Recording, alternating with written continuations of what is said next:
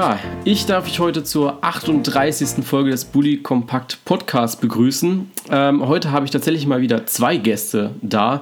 Das ist einmal der Sean von Sport Köln, der schon mal da war. Guten Tag. Ja, hört einfach in die 36. Folge nochmal rein. Kurze Vorstellung ist da und ähm, ich bin immer noch derselbe. Genau, und dann haben wir einen ja, zum Thema passenden, ausgemachten Hansa Rostock-Fan, nämlich den Ole, der die Fanpage Die Kogge auf Instagram führt. Ja, schönen guten Abend. Ich, ja, wie gesagt, ich habe die Kogge, bin ein Hansa Rostock-Fan, der aber in keinster Verbindung zur Ultraszene steht, aber trotzdem davon Ahnung hat. Genau. Ähm, kurz zum Aufnahmedatum. Wir nehmen momentan Dienstagabend auf. Es ist äh, halb zehn. Ähm, wenn einer von uns euphorisch schreien sollte, dann ist das, weil bei Hoffenheim Liverpool irgendwas passiert ist gerade. Da solltet ihr uns kurz entschuldigen, wenn wir dann äh, mal ausfallen werden zwischendrin, weil es mal nichts mit dem Thema zu tun hat. Aber grundsätzlich ähm, haben wir ein ganz anderes Motto heute, was eigentlich gar nicht so schön ist und worüber man eigentlich gar nicht reden möchte aber man einfach durch die Ereignisse am Montag und generell die momentane Entwicklung einfach auch drüber reden muss. Der Titel des heutigen Podcasts ist ja Krieg dem DFB mit dem Untertitel Wie viel Angst müssen wir vor, der, ja, vor dem Bundesliga-Start haben. Ähm, das ist ein einheitliches Motto der Ultragruppierungen in Deutschland dieses Jahr. Und da sind wir auch schon beim Thema, warum gibt es diesen Krieg gegen den DFB? Und da habe ich vorhin im in der Bild oder beziehungsweise beim, bei der Recherche für dieses Thema ein äh, Zitat gefunden aus einer Kolumne von dem CDU-Politiker Wolfgang Bosbach. Von der, also der hat eine Kolumne geschrieben für die Bild. Ähm, da möchte ich das kurz vorlesen. Eine zunehmende Kommerzialisierung mit zerhackten Spieltagen und Anschlusszeiten, die sich nicht an den Wünschen der Fans, sondern an den Forderungen der TV-Sender orientieren. Neue Show-Elemente rund um die Spiele, obwohl das alljährliche NFL-Finale Super Bowl kein Vorbild sein sollte. Das sind so seine, ich sag mal, Themen, die er anspricht, warum es diesen Krieg geben könnte. Ähm, ja, aber ich glaube, da seid ihr zwei ein bisschen mehr Experte wie ich, beziehungsweise ihr kennt euch da noch mal ein bisschen mehr aus. Oh ja, also der FC Hansa Rostock steht ja eher etwas im Auge des DFBs. Man hat immer das Gefühl, Ostvereine im Allgemeinen sind so, ja, so das Augenmerk des DFBs. Wir kriegen immer härtere Strafen und das ist vielleicht auch ein Ansatz, warum es diesen Krieg gegen den DFB gibt. Das ist eigentlich sozusagen beruht auf Gegenseitigkeit, bloß dass der DFB halt Sachen macht, wo die Ultras nicht einstimmen und die Ultras dann halt mit Gewalt zurückschlagen sind halt einfach Sachen, wie du schon gesagt hast, den Ultras nicht gefallen. Das geht über die verschiedensten Sachen. Über ähm, die Entscheidungen von der FIFA zu gewissen Regeländerungen bis hin zu irgendwelchen Veränderungen im Ligensystem von Deutschland. Und ja, greifen die Ultras ihrer Meinung nach halt durch und ähm, haben halt dabei dieses Motto Krieg dem DFB drunter gewählt. Ja, sie wollen sozusagen ihren geliebten Sport, so wie sie ihn kennen, so wie sie ihn vielleicht seit 30, 40, manchmal ein bisschen mehr, manchmal ein bisschen weniger Jahren ausleben, wollen sie auf ihre eigene Weise retten. Und ob das der Weg ist, um ihn, den Fußball in Deutschland wirklich zu retten, bezweifle ich jetzt einfach mal. Ja, sehe ich ähnlich. Also ich finde dieses Motto Krieg dem DFB ein bisschen hart gewählt. Also wenn man anfängt mit gegen den DFB, würde vielleicht sogar schon äh, reichen. Ähm, ich glaube, Krieg ist einfach so ein hartes Wort und geht einfach so in Gewalt über. Ähm, bevor wir vielleicht anfangen, müssen wir eins unterscheiden, nämlich zwischen Ultras und Hooligans. Weil ich glaube, da, ich glaube, dass da noch ein Unterschied ist. Ähm, gerade in diesem, zu diesem Motto, dass die Ultras ja einfach nur diese harten Fans sind und die Hooligans auch diese gewaltbereiten Fans sind. Ähm, ich weiß nicht, wie sind da die Szenen bei euch? Gibt es da viele Hools oder sind das ausschließlich, ich sag mal, Ultras? Ja, also bei uns gibt es halt eine sehr große Gruppierung, die halt die ganze Südtribüne Rostock umfasst, die Subtras. Das sind halt die, das ist halt die Ultragruppierung in Rostock und an, an der Front steht der Vorsänger, der Capo. Und der hat mit den Gewaltaktionen meines Wissens eher weniger zu tun. Und es gibt sicher halt eine kleine Gruppierung, die halt keinen speziellen Namen hat, die sich abgespalten hat von den Ultras. Das sind dann halt die Hooligans. Die sind immer noch Subtras, die sind immer noch die Ultras, aber sie sind gewaltbereit und sie leben das halt auch aus. Und ja, da muss man sehr unterscheiden, weil es verallgemeinert wird. Genau. Ist halt ein Unterschied. Ultras, glaube ich, sind einfach die Leute, die ähm, mit Herz und Seele in der Kurve stehen und ihren Verein supporten und ähm, Hooligans halt, kurze Begriffserklärung, sind dann die, die sich gegenseitig auf die Fresse hauen, um es mal abzukürzen. Genau. Ähm, und das direkt oft sagen. Und ähm, ich kann aus Köln ja auch das Beispiel nennen, ähm, ohne dass ich jetzt irgendeinen FC-Fan, der vielleicht hier zuhört, äh, angreifen möchte oder so. Aber hier gibt es ähm, in den letzten Jahren nicht mehr. Ähm, finde ich, hat sich die Ultraszene sehr positiv entwickelt, aber meiner Meinung nach war das vor fünf bis zehn Jahren, ja, eher vor zehn Jahren vielleicht noch anders, als ähm, die wilde Horde ähm, noch vorrangig ähm, sich die Ultragruppierung beim FC genannt hat. Und da kam es ja auch ähm, andauernd zu Ausschreitungen, zu Strafen, Kollektivstrafen, Stadionverbote etc. Und ähm, insofern ist bei mir in der Szene ähm, ja auch da Zuligens. Gab es heutzutage jetzt dazu muss ich Dazu muss ich in Rostock sagen, gibt es eine positive Entwicklung. In, Im Ostseestadion gab es, wie auch vom Sportdirektor in einem Interview angesprochen, seit über anderthalb Jahren keinen Vorfall mehr. Also es war wirklich ruhig. Es gab nichts. Es gab vielleicht Gewalt nach dem Spiel, aber das, ist, das steht dazu, äh, vielleicht damit im Zusammenhang, aber das hat grob genommen nichts damit zu tun. Aber im Stadion gab es keine gewalttätigen Zwischenfälle. Nur in Zwickau letztes Jahr eine große Pyro-Show. Aber jetzt äh, kam es halt wieder dazu und jetzt wird sofort wieder draufgeschoben. Und das finde ich jetzt auch nicht richtig. Ähm, kommen wir vielleicht mal zu den Themen, also die jetzt die, also der, der Herr Bosbach ähm, genannt hat und auch die in so ein, zwei bekannten Rap-Liedern, ich weiß nicht, ob ihr die kennt, ich habe mir die vorhin zur Vorbereitung mal angehört. Ähm, ich fand es ehrlich gesagt ein bisschen scheußlich, ich fand das ein bisschen eklig, wie die, die das dargestellt haben. Ähm, möchte deswegen jetzt auch da gar nichts nennen. Nicht, dass wir die Jugend noch mehr versauen.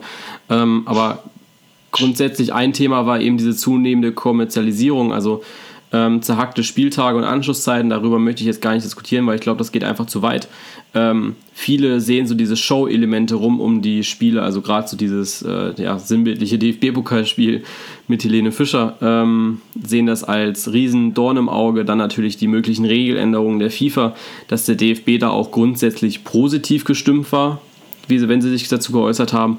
Und ich glaube, der nächste ganz, ganz, ganz, ganz, ganz große Punkt ist eben diese U20-Nationalmannschaft aus China, die in der Regionalliga antreten soll oder antreten wird. Ich glaube, das ist inzwischen auch fest. Ähm, ja, fangen wir mit diesen Show-Elementen vielleicht an. Ja, vielleicht fängt einer von euch an. Ähm, ja, also Show-Elemente muss ich jetzt sagen, du hast das Beispiel DFB-Pokal genannt. Ähm, da beim Finale mit Helene Fischer. Ähm, das ist für mich ähm, kein Grund, sich da irgendwie gegen den DFB zu stellen. Ich meine, ähm, nur weil da in der Halbzeit ähm, vielleicht nicht der Künstler auftritt, den man gerne sehen möchte oder irgendwas schief geht, äh, wird der direkt, direkt auf den Deckel gehauen. Ähm, ist für mich persönlich ein bisschen unverständlich. Ich kann das vielleicht an der einen oder anderen nach äh, Stelle nachvollziehen, dass es einem nicht gefällt oder so. Ähm, aber ist für mich kein, definitiv kein Grund, ähm, da irgendwie ein, eine, ja, ich sag mal, Bewegung zu starten, die man Krieg dem DFB nennt. Also einfach mal vielleicht drüber nachdenken, was überhaupt Krieg heißt. Also das heißt ja nicht, äh, man verhandelt miteinander oder so, sondern Krieg heißt Krieg. Und ähm, das ist einfach kein gut gewähltes Wort für solche Gründe. Egal ob man den, ob, egal ob man einverstanden ist damit oder nicht was passiert. Es ist kein Grund, das Krieg zu nennen. Ich stimme dir vollkommen zu. Krieg ist einfach, viele wissen es gar nicht. Viele, viele, sie überdramatisieren das alles irgendwie ein bisschen. Krieg ist pure Gewalt und das ist pure Gewalt, aber es wurde einfach hochgeschaukelt. Das ist genauso wie zum Beispiel der Show Act als Beispiel von Helene Fischer. Es hat vielen nicht gefallen. Dann war es so. Aber irgendjemand hat angefangen. Irgendjemand hat gesagt, ja hier, der olle DFB. Und dann haben alle mitgemacht, weil es allen nicht gefallen hat. Dann hat es denen nicht gefallen und dann haben sie gesagt, ja, hier, DFB. Und das hat sich halt ein bisschen hochgeschaukelt. Die Medien, die sozialen Netzwerke, alles, das trägt alles dazu bei, dass sich das einfach viel zu sehr hochpusht und dass es sozusagen nicht überreagiert, sondern dass es halt in diesem Stadium bleibt. Das ist leider wahr, aber traurig. Ist für mich einfach übertrieben, die Reaktion. Also kann ich nicht nachvollziehen und vielleicht sollte man da einfach mal relaxed bleiben. Ja. Ähm, sehe ich ähnlich. Ähm, ich glaube, dass dieses, äh, er hat es ja angesprochen, es ist kein, es ist kein Super Bowl, aber ich glaube, der DFB wollte erreichen, ähm, warum schauen wir den Super Bowl so gerne? Unter anderem auch wegen der Halbzeit, muss ich ganz ehrlich sagen. Also ich finde die Halbzeitshows ja. gerade beim Super Bowl einfach mega geil, ja. Und ähm, was sie sich da einfallen lassen, ist super. Ähm, deswegen schauen wir das auch so gerne. Aber ich glaube, das war einfach ein Versuch vom DFB, um zu sagen, okay, wir probieren das mal auf, weil man muss sich ja auch mal überlegen, der DFB-Pokal läuft halt auch nicht nur in Deutschland. Der wird inzwischen in über 200 Ländern übertragen. Und auch in diesen über 200 Ländern läuft Werbung in der Halbzeit. Und da muss eben vielleicht auch mal was passieren, weißt du? Also ähm, es ist ja jetzt nicht so, dass, also, dass da eine Viertelstunde Werbung läuft. Man hat einfach versucht, dann auch den Zuschauern im Ausland was zu bieten. Und Helene Fischer steht halt auch so ein bisschen für Deutschland, muss ich ganz ehrlich sagen. Ähm, ich glaube, dass das Thema nicht so krass diskutiert worden wäre, wenn da jetzt jemand anders gestanden hätte. Wenn das jetzt von mir aus die Fanta 4 Revolverheld, äh, Mark Foster oder sonst wer ges jemand gestanden hätte aus Deutschland, dann wäre es, glaube ich, okay gewesen. Helene Fischer war vielleicht ein bisschen zu krass gewählt, aber ich glaube, sie wollten das mal ausprobieren. Ich glaube aber auch, dass der DFB daraus gelernt hat und sagen wird, das probieren wir beim nächsten DFB-Pokalfinale 2018 nicht mehr aus. Also ich hoffe zumindest, dass sie da daraus gelernt haben oder sie stellen jemand anders hin. Ich kann das aber, also ich kann den Versuch an sich auch nachvollziehen. Also es ist jetzt nicht so, dass ich sage, ähm, nur weil es mir nicht gefallen hat, kann ich echt nicht nachvollziehen, was die da gemacht haben. Ich, ich äh, verstehe das. Ich meine, als deutscher Football-Fan oder so, wenn ich den Super Bowl gucke, ähm, der ist mitten in der Nacht und ähm, da will man halt auch, dass in der Halbzeit irgendwas passiert oder so. Genau. Und ähm, man wird eben sonst auch mal müde. Es ist ja jetzt nicht so, dass das total einfach ist, vielleicht um 4 Uhr oder so unter der Woche, wenn man vielleicht arbeitet oder Schule hat, noch wach zu bleiben, wenn man was Anstrengendes hinter sich hat. Da will man vielleicht auch einfach Programm haben. Und ähm, insofern wollte vielleicht der DFB das dann so machen, wie es ähm, die Super Bowl-Organisatoren äh, in den USA machen. Einfach eine Halbzeitshow eben auch für die Leute, wo es gerade Nacht ist. Wo dann vielleicht trotzdem in den 20 Minuten, 15, 20 Minuten was passiert. Richtig, richtig. Also das Football wurde hier wirklich glasklar als Vorbild genommen, die NFL. Die NFL steht in Amerika ja bekanntlich auch ein bisschen unter Kritik, aber nicht so scharf wie hier. Viele befürchten halt einfach, dass der Sport an sich kaputt geht durch das. Das ist einfach nur, wie viele den Begriff benutzen, Plastik, Industrie wird. Das wollen halt viele verhindern. Ja. Ähm, ja, sehe seh ich ähnlich. Also ich glaube, da sind wir uns äh, sehr, sehr einig. Ähm, lass uns zum nächsten Thema direkt übergehen. Diese mögliche Regeländerung, die die FIFA vorgeschlagen hat. Und ich glaube, da hat eine Regel ganz, ganz arg oder war ein ganz, ganz großes Dorn im Auge von vielen. Also ich habe das ja gepostet gehabt, direkt wo das rauskam. Äh, 60 Minuten Spielzeit, dafür aber alles unterbrechen. Also ähm, überall wird die Zeit gestoppt und so weiter. Ich weiß nicht, ich hatte da mit Leon eine Folge drüber gehabt und ich glaube, das war das längste Thema, was wir diskutiert haben. Wir haben eine Viertelstunde drüber diskutiert und wir sind dann auch tatsächlich dazu gekommen, zu dem Entschluss, dass es gar nicht so schlecht wäre, wenn sie das machen würden. Es wäre für die Zuschauer, würde es sich nichts ändern und das Spiel könnte es attraktiver machen. Aber man müsste es vorher testen. Ich weiß nicht, ähm, ja, wie ihr darüber denkt. Also ja, also ich persönlich bin so gemischter Meinung, das ist eine gute Idee. Also ich persönlich hatte die Idee früher auch so. Ich mache mir so mal den Kopf darüber, aber es, es macht halt, wie gesagt, wieder diese Tradition kaputt, dieses, was man kennt.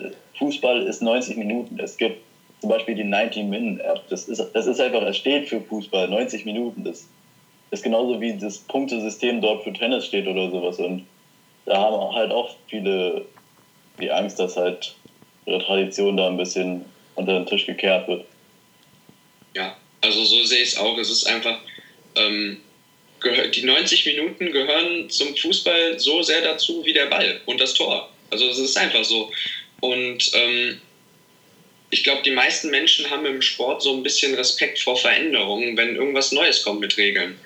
Ähm, es gibt, glaube ich, auch bestimmt Beispiele aus der Vergangenheit, wo man sagen könnte, ey, das ist bestimmt gut gewesen. Ich meine, ähm, Golden Goal oder so gab es damals die Regelung, das hat den Fußball vielleicht auch interessanter gemacht. Das hat die Spannung in der Verlängerung gehoben.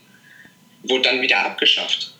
Ähm, also insofern, ich persönlich hätte jetzt nichts dagegen, dass es mal irgendwie getestet wird.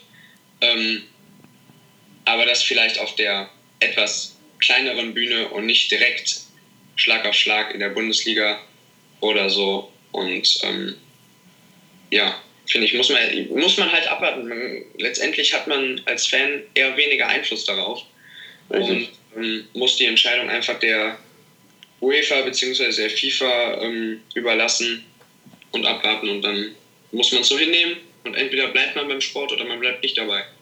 Ja, ich glaube. Das ist wieder die, Ver das ist wieder die Verbindung, die man ziehen kann. Die Fans haben sozusagen, können, können keinen Einfluss nehmen an sich. Deswegen versuchen sie mit Gewalt ihre Forderungen durchzusetzen. Was halt leider überhaupt nichts bringt, außer unnötig ja. Verletzte. Da sind wir uns einig. Ähm, was man vielleicht auch gerade die Parallele ziehen kann, weil es einfach aktuell ist momentan, der Videobeweis. Ich glaube, ähm, es ist so umstritten, dieser Videobeweis lassen wir es jetzt mal außen vor, dass es einfach viele, viele Pannen momentan gab. Dass der Confed Cup nicht 100% lief, da sind wir uns alle einig.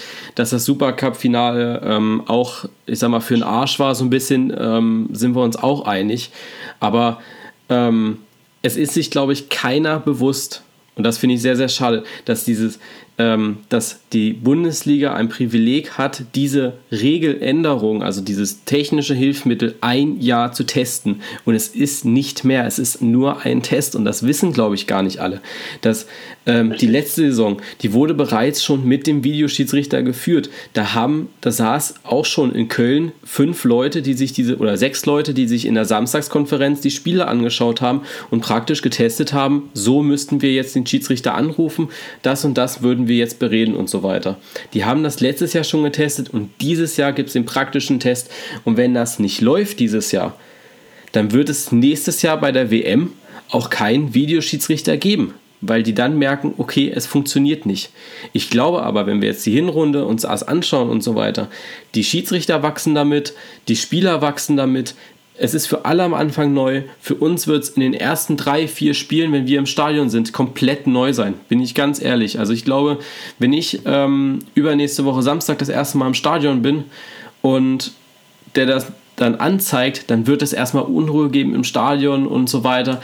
Aber es wird sich alles legen. Und ich glaube, das ist genauso wie mit diesen 60 Minuten. Man muss allen eine Chance geben und man muss es sich anschauen. Und man muss gucken, ja. oder man muss auch einfach sehen, dass es einfach eine Testphase ist momentan.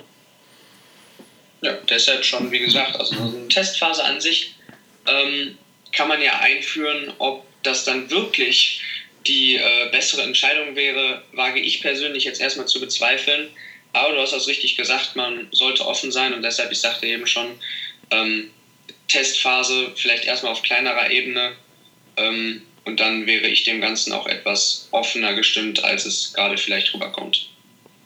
Genau, und diese kleinere Ebene, ähm, dieses, ich glaube, dieses DFB-Pokal, diese Entscheidung, dass da jetzt nächstes oder äh, 2019 war das, glaube ich, dass da jetzt mehr Mannschaften dran teilnehmen sollen, dass die Bundesligamannschaften erst später einsteigen, so wie es in der Premier League schon gang und gäbe ist. Ähm, in diesen ersten drei, vier Spielen, genau da kannst du sowas testen. Da kannst du nochmal einen Videoschiedsrichter testen, da kannst du diese 60 Minuten testen, weil diesen unterklassigen Mannschaften, also ich sage jetzt mal, wenn da äh, Norderstedt gegen Halberstadt spielt, dann ist das denen, ich sag mal, Schnutzpiep scheißegal, wie sie spielen, aber Hauptsache, sie spielen im DFB-Pokal und haben die Chance, in eine zweite oder dritte Runde einzuziehen, ja. Und ohne dann, die Vereine jetzt angreifen zu wollen. Ja, ohne die, natürlich. Aber Es ist, ein, es ist was anderes, wie wenn wir jetzt sagen, der FC Bayern München spielt jetzt das Wochenende gegen Chemnitz nur 60 Minuten, da stoppt die ganze Zeit jemand mit, ähm, ja. das Spiel wird dauernd unterbrochen und so weiter. Das kannst du nicht machen, weil das eine Mannschaft so rausbringt. Dann äh, oder Hoffenheim. Jetzt nehmen wir mal Hoffenheim, die jetzt ein ganz, ganz krasses Anfangsprogramm haben. Du kannst nicht sagen, Hoffenheim spielt gegen Erfurt so oder gegen Essen, nee, Erfurt war es, gegen Erfurt äh, 60 Minuten, spielt dann aber dienstags gegen Liverpool wieder 90 Minuten ähm, und, und, und. Also ich glaube, das, das kannst du einfach nicht machen. Deswegen wäre so diese erste, zweite Runde, wo die äh, Drittligisten, die Unterligisten und von mir aus auch noch die Zweitligisten mitspielen, perfekt. Gut, da, da wäre ich jetzt persönlich gar nicht so, ähm, fände ich jetzt persönlich gar nicht so gut die Idee, ähm, weil ich sagen muss, dass der DFB-Pokal soll ja auch diese, also das ist ja dieses Motto, unsere Amateure ganz groß, äh, glaube ich, heißt das ja. Ähm, und ich finde, wenn du dann plötzlich nur 60 Minuten spielst in einem Duell, wo ein Viert gegen ein Fünftliges spielt, dann hat, dann hat das ja auch was mit Umstellung zu tun. Und wenn du diesen Pokal ähm, machst und wenn du diese, äh, diese Testphase machst, dann sollte es auch einheitlich sein und zwar für alle. Und äh, nicht, dass der eine vielleicht äh, 60 Minuten spielt und der andere plötzlich 90. Dann würde ich eher sagen, teste das Ganze auf der Ebene des Landespokals, äh, wo sich ja. die Vereine, ähm, wo sich die Vereine ja aus der dritten, vierten, fünften, sechsten Liga oder so äh, für den DFB-Pokal qualifizieren können und dann direkt bei allen spielen. Naja, dieses Jahr ist aber ja auch schon nicht einheitlich. Wie bitte? Dieses Jahr ist es ja auch schon nicht einheitlich. Ähm, ja, dieses, dieses Jahr gibt es auch schon, erst ab Achtelfinale gibt es den Videobeweis. Was ist das für eine bescheuerte Regelung? Jetzt nehmen wir mal an, ähm, ich glaube, das war bei der Partie Rielasingen gegen Dortmund. Hat Aubameyang ein regelunkonformes Tor geschossen, also ein Abseitstor geschossen. Rielasingen hätte ein Tor weniger verloren. Macht jetzt den Kohl nicht fett, ich weiß, aber es wäre ein Tor weniger gewesen. Da würde nicht 4-0 stehen, da würde 3-0 stehen. Ja, und dann denkt und das, die Situation Das ist auch schon Wettbewerbsverzerrung. Jetzt nehmen wir mal an, in der zweiten Runde. Ich glaube, da darf inzwischen jeder gegen. Nee, darf nicht jeder gegen jeden. Da steht es auch noch äh, Pot 1 und Pot 2, ne? Genau. Ja. Ähm, aber selbst da werden die Abstände ja enger. Jetzt kann auch ein Bundesligist auf einen Zweitligisten treffen. Jetzt nehmen wir mal an, äh, zwei Mannschaften, die auf ungefähr gleichem Niveau sind, sind äh, der VfB Stuttgart und der erste FC Nürnberg, würde ich jetzt einfach mal so sagen.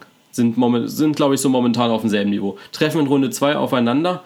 Ähm, Abseitstor von Stuttgart, Stuttgart ist weiter. So. Wäre aber eigentlich gar nicht weitergekommen, weil vielleicht hätte Nürnberg noch das Tor gemacht oder so, weil es eben auch gar kein Tor war. Und eintrittig hätte es den, also dann darf, muss es auch für alle sein, weißt du? Also da muss auch der Videobeweis schon für alle sein. Und ich glaube nicht, dass die ohne Grund diese Aufstockung machen auf mehr Mannschaften. Die werden da schon ein oder die eine oder andere Sache testen. Und warum dann nicht auch sowas? Ja, aber das ist so, wenn du es testest, dann, äh, dann muss es auch einheitlich geschehen und nicht einfach nur in der Partie, nur weil das zwei Amateurvereine sind, kannst du machen, was du willst als DFB. Ähm, ich meine, das ist einfach so, da, da, sagt man als Fan vielleicht auch schon einfach aus dem Gefühl her, das gefällt mir nicht. Ähm, und das ist ja auch eben wieder das, was diesem, dieser Szene Krieg dem DFB in die Hände spielt. Ähm, und ist vielleicht auch nicht unbedingt so schlau gemacht vom DFB in der Situation dann. Weil du, du kannst nicht sagen, ähm, du führst etwas Neues ein und für den gilt's und für den nicht. Und wer vorher ausscheidet, hat Pech gehabt. Der hätte nicht die Chance auf einen Videobeweis gehabt. Es ist, das, ist, das ist einfach falsch. Ja. Richtig. Ich muss aber jetzt mal, um mal noch was dazu zu sagen, was Positives über den DFB sagen. Die Aufstockung der Mannschaften finde ich gar nicht mal so schlecht. Weil für jede Runde, die du weiterkommst, bekommst du Geld. Du bekommst Geld in die Vereinskasse, je nachdem, in welcher Runde du bist, halt mehr oder weniger. Und je mehr Mannschaften du hast, desto weniger qualitative Gegner haben jetzt zum Beispiel Drittligateams wie Halle oder Rostock. Und so kannst du auch mehr Spiele gewinnen, mehr Runden machen und mehr Geld in deine Kassen spielen. Und deswegen verstehe ich die Kritik nicht wirklich. Ja. Nee, also ich persönlich, ich bin, äh, wollte das genau nochmal sagen, ich äh, finde diese Umstellung sogar sehr gut. Also ich muss sagen, ähm, mir gefällt dieses neue System, dass da in der, erst, in, erste, in der ersten Runde ähm, keine Bundesliga-Vereine oder so dabei sind, ähm, weil das, das, passt auch eben zum Motto. Du sagst, unsere Amateure ähm, und die kriegen eine Chance und die haben in der ersten Runde eine viel größere Chance dann, ähm, einen DFB-Pokalerfolg vielleicht trotzdem vor vollem Publikum mal zu schaffen. Außer du spielst gegen HSV. Ja. ich persönlich als, äh, ich kann ja sagen, ich bin Fortuna Köln-Fan und wir warten seit 2013 darauf, dass wir nochmal vielleicht eine Chance haben, im DFB-Pokal zu spielen. Ähm, und für mich persönlich als Fan dieser Mannschaft, ähm, ich finde das System cool. Weil wenn du im Pokal bist, dann heißt das nicht zwingend, dass du vielleicht in der ersten Runde auf Bayern triffst und ja, tschüss. Dann spielst du nächstes Jahr vielleicht wieder mit. Genau. Ja, sehe ich ähnlich. Also ich glaube, das ist eine Riesenchance für alle, äh, wenn man auch einfach sieht, Lotte hat, glaube ich, mit der letzten Pokalrunde die Einnahmen für die nächsten drei Jahre gesichert, wenn nicht sogar mehr. Also ich glaube, bis ins vierte Finale haben sie es geschafft, dann sind sie gegen Dortmund getreten, äh, angetreten ähm, und gegen Dortmund haben sie auch nochmal scheiß viel Geld kassiert. Äh, sorry, also da, die haben so viel Geld gemacht. Rielasingen, die haben jetzt allein schon mit dem einen Spiel, ja, haben sie schon für das komplette Jahr ausgesorgt und können noch, ich glaube, ein Jugendzentrum wollten sie bauen in der Stadt für Fußball und so weiter. Also das ist eine Riesenchance und ich glaube, dass... Ähm, das bringt den Fußball weiter. Genau. Und gerade auch den Amateurfußball in Deutschland. Ähm, und ich glaube, da sind wir jetzt, wenn wir schon, ich sag mal, sehr, sehr weit unten sind bei Amateur, lass uns mal weitergehen zum nächsten Thema U20-Nationalmannschaft aus China in der Regionalliga. Weil ich glaube, das passt jetzt vielleicht ganz gut rein, dieser Themenwechsel. Ja, also möchte ich gar nicht so viel zu sagen. Ehrlich gesagt, ich äh, fasse das mal ganz kurz aus meiner Sicht. Ähm, also, also erstmal generell erklärt, ähm, dass der DFB halt überlegt, ähm, in der Regionalliga West eine chinesische Nationalmannschaft anzutreten, antreten zu lassen, oder? um das ähm, mit den Teilnehmerzahlen auszugleichen. Und ich persönlich fände es einfach nicht schön. Also lass die Regionalliga einfach Regionalliga sein. Ähm, und dafür gibt es internationale Pokale.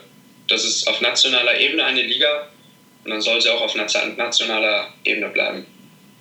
Ich sehe das ähnlich wie du schon. Ähm, für mich ist es eine, Idee, die umsetzbar ist. Das, sonst würden sie es ja nicht machen. Aber ich bin nicht wirklich einverstanden damit. Ich habe auch keinen wirklichen Grund. Es geht irgendwie ums Prinzip. Das ist das, was halt, glaube ich, auch die Ultrabewegung antreibt. Es geht einfach um dieses Prinzip und das ist eine Idee, die ich einfach, ich persönlich auch nicht gut heißen kann, weil es ist die deutsche Regionalliga Südwest, die im Südwesten halt von Deutschland spielt und da soll dann China antreten und das ist das finde ich nicht richtig. Also das tut dem Fußball dort, glaube ich, auch nicht wirklich gut.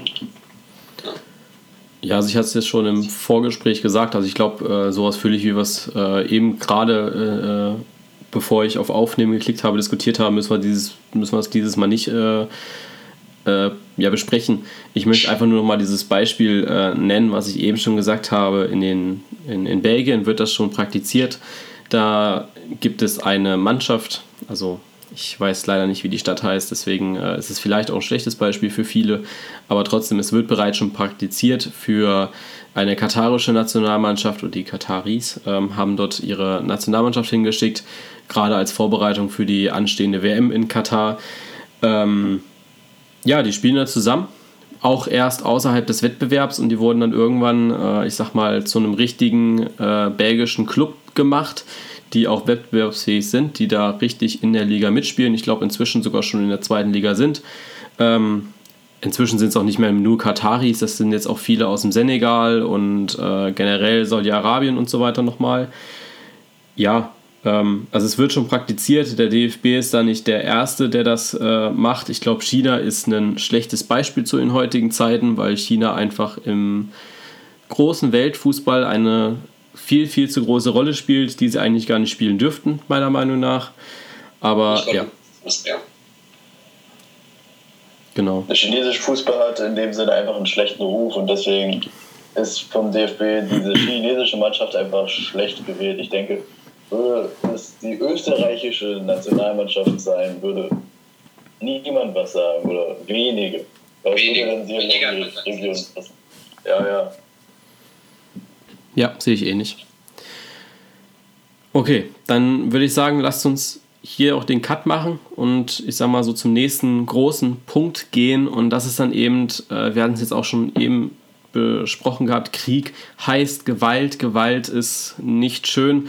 Und da wollen wir auch gleich gehen, eben zu diesen Ereignissen am Montag, Gewalt im Fußball und so weiter, was natürlich dieses Fundament Rivalität hat. Und äh, meine Meinung ist halt, ich bin Stuttgart-Fan, ich wohne aber in Karlsruhe. Ich fahre jedes zweite Wochenende mit einem KA-Kennzeichen nach Stuttgart. Ich muss durch alle Stuttgarter durch. Ich fahre durch die Stuttgarter Innenstadt durch mit dem KA-Kennzeichen. Ähm, dementsprechend die Blicke. Aber meiner Meinung nach ist einfach Rivalität schön und gut, aber man muss es nicht übertreiben, weil ich finde, ähm, ich kann als Karlsruher ähm, in Stuttgart rumlaufen. Ich kann als Stuttgart-Fan auch in Karlsruhe rumlaufen und kann damit gut leben. Man wird vielleicht ein bisschen doof angeschaut in der Schule oder bei der Arbeit, wenn man das dann sagt. Dann wird man angeguckt und wird gesagt, äh, okay, ist jetzt aber nicht so dolle. Ähm, aber ich finde, solche Derbys sollte man nicht überspitzen. Das schaukelt sich einfach nur hoch. Und ich sage immer, der, oder man sollte einfach sagen, der Klügere gibt irgendwann nach. Ja? Ähm, und deswegen ist es eigentlich so, dass diese Gewalt auch sich immer weiter hochschaukelt. Ja, du hast das mit dem Beispiel gesagt hier gerade mit der Rivalität Karlsruhe und Stuttgart. Also jetzt bei mir auf das Beispiel auch Köln bezogen, ähm, wenn hier Köln, durch Köln ein Gladbacher fährt ähm, oder mit einem Gladbach-Schal durch die Gegend läuft, dann stehe ich doch auch nicht vor dem äh, und schlage ihm direkt auf die Birne oder so. Also äh, ich meine, das ist ein Mensch. Also das ist doch nicht so, dass ich den ähm, deswegen verachte, nur weil er Gladbach-Fan ist. Das ist, ähm, gehört sich einfach nicht. Das ist Rivalität hin oder her. Ähm, ich habe viele Freunde in meinem Freundeskreis, die sowohl Düsseldorf als auch Gladbach-Fans sind. Ähm, und selbst wenn ich den Verein vielleicht dann nicht mag oder so, ähm, man kann es auch übertreiben an der einen oder anderen Stelle. Also friedliche Derbys sollten eigentlich das sein, was es im deutschen Fußball dauerhaft gibt. Und ähm, ich habe, glaube ich, im letzten Podcast schon das Beispiel genannt, ähm, dass ähm, die Rivalität zwischen Fortuna Köln und dem MSV, ähm, als Duisburg aufgestiegen ist im Südstadion, haben beide Fanszenen zusammen gefeiert, ähm, obwohl das eben zwei Vereine sind, die sich überhaupt nicht ausstellen können und zeigt einfach so, es geht doch. Es geht doch, dass man auch einfach zusammen Fußball gucken kann und feiern kann. Ja, wie ich ja schon vorhin erwähnt habe, es wird alles hochgeschaukelt. Es ist, ist größer, als es sein müsste. Ich finde persönlich auch, es wird sich ein viel, viel, viel zu großes Beispiel zum Beispiel an osteuropäischen Fanszenen genommen. Da ist es ja mit der Gewalt ganz, ganz, ganz toll. Und äh, Osteuropa und auch im nordafrikanischen Raum. Ich will ein Beispiel nennen, ich weiß jetzt nicht konkret, wie es heißt. Da gab es bei Ausschreitungen in einem Spiel, da haben die Menschen umgebracht. Die, haben, die sind auf die Tribüne gestürmt und haben die einfach wahllos abgestochen und niedergeknüppelt. In Marokko, glaube ich, war das, oder in Ägypten, ich bin mir jetzt nicht sicher. Und wenn es so weitergeht, könnte es in, unter Umständen in Deutschland demnächst ähnliche äh, Ausmaße annehmen. Das ist nicht der Weg.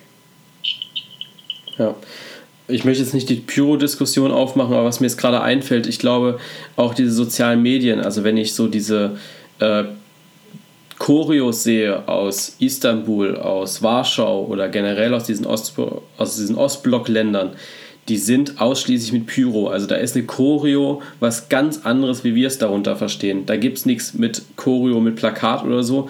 Da wird, ähm, ist das Hauptmittel praktisch die Fackel. Und ich glaube, viele nehmen sich daran ein Beispiel, finden, dass es schön aussieht, aber wie gefährlich das eigentlich ist und wie gefährlich das eigentlich auch erstmal für den Typen ist, der das hält, der ist sich das vielleicht bewusst, vielleicht aber auch nicht. Ähm, aber auch vor allem für die Leute drumherum, für die Ordner, für die anderen Zuschauer, ist es einfach sackgefährlich. Und wenn sich die Leute natürlich auch ein Beispiel dran nehmen und sagen, ich möchte das hier in Deutschland auch machen, man weiß aber ganz genau, dass es in Deutschland verboten ist, finde ich das eine ganz, ganz gefährliche Entwicklung. Ja, haben wir ja gestern Abend gesehen beim DFB-Pokal. Ja. Ja, es, ist, es wird immer schlimmer. Im Osten manchmal noch mehr als im Westen, obwohl man da jetzt nicht mehr so große Unterschiede sehen kann. Früher war es schlimmer, muss man leider so sagen. Ich kann persönlich halt die Beispiele nennen, die Rivalitäten mit Energie Cottbus, Dynamo Dresden und St. Pauli. Also ich persönlich und unser Fanclub mit Kindern. Also wir haben wirklich einen Fanclub, wir, da sind vielleicht ein paar Stümpis, die sind sieben bis zehn Jahre alt, die wurden von Cottbus-Fans beworfen und beschossen mit Feuerwerkskörpern. Das geht einfach gar nicht klar. Und das geht über den Sport hinaus. Ja, das geht über den Sport hinaus. Das geht, das geht nicht mehr klar. Es, es sind jetzt nicht, nicht nur Menschenleben, auch wenn ein Leben eines Menschen für mich, eines erwachsenen Menschen, für mich genauso viel wert ist wie ein Kind ist, aber es ist ein Kind. Es hat noch sein ganzes Leben vor sich und das kannst du nicht einfach mit Feuerwerkskörpern beschießen und das geht nicht. Das, das gehört sich nicht. Das, da muss man doch mal nachdenken. Es dürfte eigentlich auch jedem, der jetzt hier zuhört, eigentlich klar sein, dass man, also rein, rein von der Logik her, ähm, ist, ist es nicht nachvollziehbar, dass du als in Anführungsstrichen Fan, ob es jetzt wirklich ein Fan ist oder jemand, der einfach nur auf Gewalt aus ist, ähm, auf gegnerische Fanszenen schießt mit Böllern und Feuerwerk ähm, und in Kauf nimmst, damit vielleicht Menschen zu verletzen, beziehungsweise in manchen Fällen sogar so weit zu gehen, dass du die Gefahr aussetzt, dass Menschen dabei ums Leben kommen. Ja. Du setzt wahllos Menschenleben aufs Spiel. Ähm, also, so, das, das, das müsste doch eigentlich jedem einleuchten, dass es schon gegen unsere moralischen Grundsätze verstößt. Die Würde des Menschen ist unantastbar. Unser erster Grundsatz der Bundesrepublik Deutschland und trotzdem passiert sowas. Traurig. Einfach traurig. Das, das, das Schlimme ist nicht nur, es wird nicht nur auf Kinder geschossen. Nein, ich habe halt auch das Beispiel äh, aus einem Spiel gegen Cottbus. Es sind Kinder, vielleicht zwischen 10 und 16 Jahren, die dort uns beworfen und beschossen haben, die da mitgemacht ja. haben. Das wird von vornherein gleich mitgegeben. Wenn die Eltern Ultras sind, werden die Kinder Ultras. Also ich will es jetzt nicht verallgemeinern, aber das, das wird einfach so mitgegeben und, und diese Gewalt, die wird von Eltern zu Kindern mitgegeben. Und wenn sie ins Stadion mitkommen, dann werden sie natürlich auch mit Steinen auf, keine Ahnung, Hansa, Dresden oder andere Fans werfen, die halt rivalisiert sind. Und das gehört sich einfach nicht. Das Schlimme, was ich jetzt persönlich noch finde, also wir merken es ja auch alle auf Instagram, also ich, ich wahrscheinlich mehr nochmal wie ihr, weil ich ja einfach alle Fangruppierungen irgendwie dabei habe auf meiner Seite. Ähm, ich glaube aber auch, viele, die da schreiben Ja zu Pyro und so weiter, die haben das noch nie selber miterlebt. Ich, es ist eine Vermutung von mir, ich kann mich da auch irren, aber ich bin der festen Überzeugung, dass das noch nicht viele live miterlebt haben. Und ich hatte genau drei Begegnungen mit Pyro. Das meine erste war ähm, auf der Stuttgarter Karawane vor zwei Jahren. Da bin ich äh, aus der Karawane, Karawane rausgerannt. Ähm, also ich glaube, wisst ihr, was die Stuttgarter oder die Cannstätter Karawane ist? Ähm, ja. ja. Ähm, also gerade für die Zuschauer, das ist der, das erste Heimspiel vom VfB Stuttgart. Da wandern die äh, Fans vom Bad Cannstätter Bahnhof zum äh, zur Mercedes-Benz Arena. Genau, und das dann halt eben mit Fahnen, Gesängen und dann eben leider auch Pyro. Ähm, ich muss tatsächlich rausrennen, weil ich keine Luft mehr bekommen habe. Und äh, die Freundin vom Kumpel, die mussten wir raustragen, weil die ist schon umgefallen. Also es ist nicht lustig. Die zweite Begegnung war eben äh, dieses 1860-Spiel, was ich im Vorgespräch gesagt hatte, wo die 1860-Fans äh, beschossen oder ja, geschossen haben. Und die dritte ich glaube, am heftigsten, äh, ja, die heftigste Begegnung war dann äh, beim Derby gegen den KSC. Da war ich mit meiner Freundin. Ähm, Gerade zu Zeiten des Terrors finde ich diese Böller extrem gefährlich.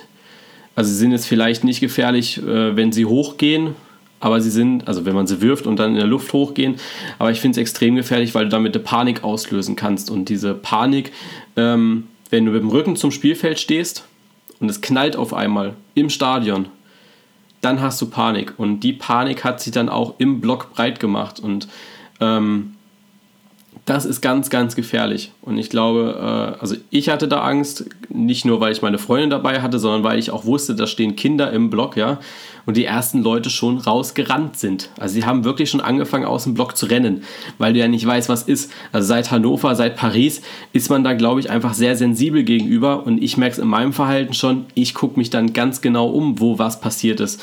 Und wenn ich dann nicht sehe, wo was passiert ist, dann macht sich die Angst natürlich noch mehr breit und irgendwann siehst du halt die erste Rakete fliegen aus dem Karlsruher Block und so weiter, dann ist das vielleicht auch wieder ein bisschen okay, bis es dann aber halt auch, bis sie dann halt auch versuchen, Menschen zu treffen. Aber ich glaube, ähm, jeder, der mal bei so einer Pyro-Aktion dabei gewesen ist, hat da viel mehr Respekt wieder vor als neutraler Zuschauer. Und wenn man jetzt vielleicht nicht Hul oder Ultra ist. Ich kann dir da nur zustimmen. Nimmst mir die Worte aus dem Mund. Ja. Ähm. Geht mir genauso. Was ich aber dazu sagen kann, ist, ähm, die, dieses Schreiben ist, ich habe es gestern beobachtet. Hertha-Seiten haben Bilder gepostet, wie Raketen und diese Leuchtdinger dort in den Hansa-Block geschossen wurden. Und, und das war halt so ein Bild, wo halt sich die, der Platz, wo das Ding halt gelandet ist, ein bisschen geleert hat. Halt, dass die weggesprungen sind und, und sich versteckt haben oder was, aber darunter wurde sowas ganz Gehässiges geschrieben. Ich weiß es nicht mehr im Wortlaut, aber irgendwie sowas hier, ihr habt es verdient, dass ihr beschossen werdet. Was, was ist das? Das geht doch über den Menschenverstand hinaus. Das, das ist einfach nicht mehr normal. Ja. Sehe ich genauso. Also wenn ich, wenn ich irgendwie sehe, äh, also allein schon so diese ganzen äh, hart krassen Anti-RB-Seiten. Also ich glaube, so äh, Fuck RB ist inzwischen schon, ich sag mal, ein bisschen runtergekommen von dem Level, aber so diese richtig, richtig krassen Anti-RB-Seiten, die wirklich da wirklich mit äh, Tod und Hass predigen, ja, ähm, das finde ich richtig heftig, weil die Leute auch gar nicht wissen, da stecken immer Menschen hinter. Ähm, und das, das geht einfach gar nicht. Es hat nichts Ja. mehr damit zu tun, ob du den Verein magst oder nicht. Ja. Ähm, das geht einfach über eine Grenze hinaus, ähm, die, egal ob es Sport ist oder nicht, einfach unnötig ist. Und Ja. Ich muss persönlich sagen, wenn wir im Bus stehen, singen wir Scheiß RB. Wir, wir, wir mögen RB nicht, aber denen den Tod zu wünschen, das sind, ja, wie gesagt, Menschen. Das, das gehört sich nicht. Das macht man nicht, auch, auch wenn, wenn man RB-Fan ist oder nicht. Das macht man einfach nicht. Ja. Gehört Also sich nicht. ich glaube, solange es nicht unter die Gürtellinie geht, ist eine Rivalität vollkommen okay. Also Richtig. ich möchte mich da nicht ausnehmen. Karlsruhe gegen Stuttgart, ich war da auch äh, mit dabei, wenn es um irgendwelche Gesänge ging. Ich habe auch die Choreo mitgemacht und so weiter.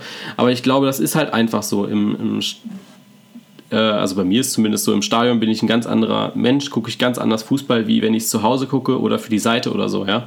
Ähm, ich hatte es vorhin auch schon mit Sean, wir hatten heute Mittag schon äh, geskypt, habe ich es ihm gesagt, im Fußball sieht, also im Stadion sehe ich Fußball ganz anders. Ja?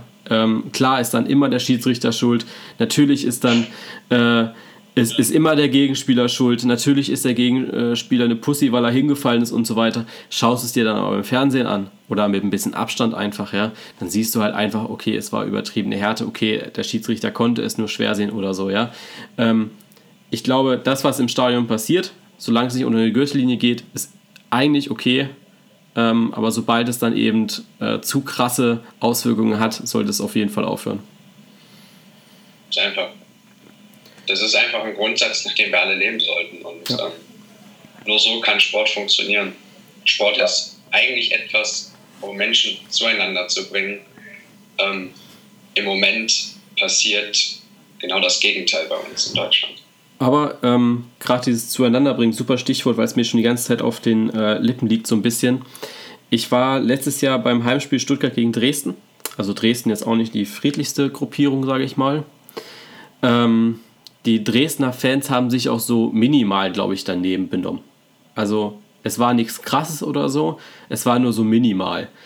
Aber ähm, Polizeiaufgebot war mega. Also irgendwie drei Wasserwerfer waren vor Ort, äh, ganz, ganz viel Polizei, auch ein bisschen härtere Kontrollen.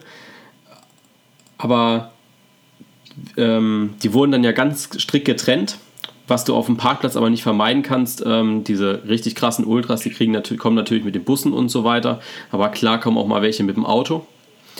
Und ich habe tatsächlich welche gesehen oder zwei Parkplätze neben mir hatten ein Stuttgarter und ein Dresden haben sich erst unterhalten nett und irgendwann, wo sie dann gesehen haben, okay, der Parkplatz wird nicht leerer, haben sie zusammen Bier getrunken. Also Fußball kann auch noch solche Gruppierungen, die, wo du weißt, während des Spiels ist einiges schiefgelaufen und die haben sich daneben benommen und so weiter, aber Fußball kann trotzdem zusammenführen. Egal ob im Stadion oder außerhalb des Stadions, egal äh, welche Farben du trägst oder sonst was. Fußball ist halt was, was vereint und die haben dann nur über das Spiel gesprochen, haben sich sachlich unterhalten und so weiter, haben sich zwischendrin vielleicht auch ein bisschen geneckt, ähm, was ich aus dem Auto, äh, oder ja, ich saß im Auto, äh, was ich hören konnte, aber es war alles okay. Es war super lustig, wie sie sich unterhalten haben. Und das ist eigentlich das Schöne am Fußball, ja, dass du eben auch Leute kennenlernst, die nicht aus deiner näheren Umgebung sind. Das soll Fußball ja auch eigentlich sein. Ja. So sollte Fußball, sagen wir es mal so. Fußball das ist, ist ja, so zusammenführen. Eben. Weil ich glaube, über irgendwelche Ecken äh, könnten wir mit unserem Lieblingsverein, eigentlich dürften wir drei hier gar nicht sitzen und äh, zusammen reden, weil über irgendwelche Ecken ist auf jeden Fall irgendwas, ja, wo wir uns nicht ausstehen könnten. Und ich glaube aber. Ähm, das ist das Schöne. Genau. Richtig. Das ist das Schöne an diesem Sport, dass man auch, wenn man unterschiedlicher Meinung ist, zusammen miteinander reden kann wir haben jetzt äh, unterschiedliche Parteien behandelt äh, in diesem Krieg des, zwischen dem DFB und den Fans. Also wir haben einmal den DFB gehabt äh, mit den Regeländerungen und so weiter. Wir haben die Fans gehabt. Ich glaube, die dritte große Partei ist da aber auch noch der Staat bzw. die Polizei. Ähm, ein Thema, was wir eben spontan mit reingenommen haben. Also zur Info, äh, unser Skype-Telefonat geht jetzt schon anderthalb Stunden. Ähm, aber Aufnehmen tun wir jetzt erst eine Dreiviertelstunde. Wir haben auch über Polizeigewalt vorhin gesprochen und ich glaube, ähm, das, was extrem hängen geblieben ist, war vorhin ein Satz, den ich tatsächlich gesagt hatte. Das war, ich habe viel zu viel Respekt vor einem Polizisten, dass ich ihn angreifen könnte. Ähm, Gerade im Hinblick auf dieses äh, All Cops are Busters und so weiter. Ähm, für mich ist ein Polizist und ein Ordner eine Respektperson, die ich, ich glaube, im Stadion am meisten respektiere, ähm, ehrlich gesagt, weil ich habe keine Angst vor einem Polizisten oder so, aber ich habe einfach den Respekt davor, weil rein theoretisch könnte der Polizist mich innerhalb von, ich sag mal, fünf Sekunden umbringen, wenn er auf mich schießen würde. Ähm, ja, und deswegen wäre es für mich tatsächlich ein Grund, mich eher zu entfernen von einem Polizisten, als ihn noch anzugreifen, ja. Ja, beziehungsweise sich eher nett verhalten. Also ich meine, man ja. kann auch mit Polizisten entscheiden. Ich jede Woche oder so, wenn ich ins Stadion gehe mit Ordnern, mit Polizisten, man redet einfach. Und das, das ist doch, das sind Menschen. So wie jeder andere. Und da, da, da kannst du nicht als Fan doch irgendwie hingehen und sagen, ach komm, ich scheiß drauf ähm, ich greife den jetzt an oder so. Oder der, der steht mir im Weg rum, äh, dass ich mich mit anderen prügeln kann, jetzt prügel ich mich mit dem auch noch. Ja. Das war auch das, worüber wir ja vorhin äh, im Vorgespräch auch gesprochen haben, ähm, dass das vielleicht auch einfach ein Grund ist, warum ähm, Hooligans so agieren, wie sie agieren. Ja, das Ding ist, dieser Respekt, diesen Respekt muss man sozusagen kriegen. Und den kriegt man erstens vielleicht durch Erfahrung, aber am wichtigsten durchs Umfeld. Wenn du Eltern hast, die sagen, ich scheiß auf die Polizei, dann scheißt du später auch auf die Polizei. Wenn du Eltern hast, die dir von vornherein äh, äh, wichtige Werte wie Respekt, Hilfsbereitschaft und sowas äh, beibringen, dann wirst du auch keinen Polizisten angreifen. Wenn deine Eltern zwar lieb sind, aber deine Freunde, dein, dein Bekanntenkreis sowas macht, dann ist die Wahrscheinlichkeit hoch, dass du das auch machen wirst. Es geht ums Umfeld und diese Menschen, diese gewaltbereiten Menschen, die sich auf andere Menschen stürzen, die schwer verletzen, im schlimmsten Fall umbringen. Diese Menschen wurden nicht so geboren. Das, das ist bei in jedem Fall so, wenn es um Hass geht. Der Hass wurde ihnen beigelegt. Auf jeden Fall. Ja, also wie gesagt, ähm, man muss auch immer sich so ein bisschen auch in die Lage des Polizisten äh, versetzen, weil ich glaube, was auch dazu führt, dass die Leute so wenig Respekt vor dem Polizisten haben, ist, das Schlimmste, was den Leuten passieren kann, ist erstens, dass sie mitgenommen werden. Zu, ich sag mal, 70 Prozent werden die nach zwei Tagen Knast wieder freigelassen, aus Mangel an Beweisen. Ähm, das zweite Schlimme, was passieren kann, ist, dass sie angeschossen werden. Und ich sage ganz bewusst angeschossen, weil Polizisten sind ja immer leider, oder was ist leider, ähm, Polizisten sind dazu angehalten, ins Bein zu schießen oder in den Arm. Als, ich sag mal, Abschreckung. Das ist das Schlimmste, was den Leuten passieren kann. Was dir als Fußballfan passieren kann, was ähm, diesen äh, Demonstranten bei den G20-Gipfel passieren hätte können. Das ist das Schlimmste, was passiert. Das ist in zwei Wochen, äh, zwei Monaten wieder verheilt. Ja? Das Schlimme, was den Polizisten dann aber passiert, und das weiß jeder Hooligan, das weiß jeder Ultra und das weiß auch jedes, äh, jeder Mensch, der sich vielleicht äh, mal damit befasst hat, beziehungsweise auch mal äh, ja, ein bisschen nachdenken kann, ist, dass der Polizist nie wieder seinen Job ausüben kann. Schießt ein Polizist auf einen Menschen ohne ersichtlichen Grund, ist er seinen Job los. Dann wird ein Verfahren gemacht, das Verfahren dauert zwei Monate und dann ist er seinen Job los zu 100 Prozent. Ja, wenn es noch ganz dumm läuft. Wenn man ihm keine. Äh, dass selbst Leben verändern kann. Ja, genau. Aber genau das, das wissen die Leute. Und das finde ich das Schlimme, dass sie einem Menschen nicht nur das Leben versauen, weil ich glaube auch, es macht keinen Spaß, auf Leute zu schießen. Also selbst für einen Polizist, der 50 Jahre im Amt ist, der zieht nicht regelmäßig seine Waffe. Ja? Wenn der dann mal auf jemanden schießen muss, das ist für ihn eine ganz andere Situation als auf dem Schussübungsplatz oder sonst wo. Allein schon, weil er geschossen hat, ist er wahrscheinlich schon so ein bisschen von der Rolle, sage ich jetzt mal, was er nicht sein sollte. Aber ja, ich glaube, ihr versteht, was ich meine. Ja, verstehe ich absolut. Ich meine, ähm, wenn ein Polizist gerne auf Menschen schießen würde, dann wäre das ehrlich gesagt ein bisschen komisch, wenn das ein Polizist ist. Ähm, insofern glaube ich, dass wir jetzt uns relativ einig sind, dass jeder, der ähm, sozusagen für den Staat arbeitet oder ähm, halt als Polizist, ähm, was weiß ich, SEK arbeitet, äh, nicht gerne ähm, einen Menschen verletzen möchte und ja. Ähm, dabei seinen Job verlieren möchte. Was wir vorhin. Ist kein Polizist. Genau. Ja. Ähm, was wir vorhin noch hatten, war generell so die Polizeigewalt. Ich glaube, wir können uns in Deutschland sehr, sehr glücklich schätzen, dass es diese Polizeigewalt gar nicht so gibt. Also, dass ein Polizist ja. uns nicht angreift ohne irgendwelche, irgendeinen ersichtlichen Grund oder so. Dass wir wirklich was tun müssen dafür. Ähm, schauen wir uns so Champions League-Spiele an, die in Spanien ablaufen oder generell in anderen Ländern. Ähm, zum Beispiel jetzt äh, Halbfinale Bayern gegen Madrid, ja. Ähm, da sind die, Leute, sind die Polizisten einfach so in den Bayern-Block reingerannt, die spanischen ähm, und haben die Leute zusammengeschlagen. Und man weiß heute nicht, warum es passiert. Das passiert regelmäßig bei Atletico, das passiert regelmäßig bei Barcelona. Ähm, und ja, das finde ich ex extrem schade, dass das die Leute hier gar nicht so schätzen. Ja, ich meine, wenn man vom Sportlichen weggeht, hat man das im politischen Sinne ja in Südamerika, gerade in Venezuela, gerade ähm, in einer politisch sehr angespannten Lage, ähm, wo auch bei Demonstrationen immer wieder Polizeigewalt wahllos angewandt wird. Und ähm, sollten wir in Deutschland einfach eher froh sein, ähm, dass es so ist, wie es ist und dass es diese Polizeigewalt einfach nicht gibt, ja. anstatt zu sagen, ähm, die Polizei agiert schlecht, die Polizei greift Menschen an im Stadion.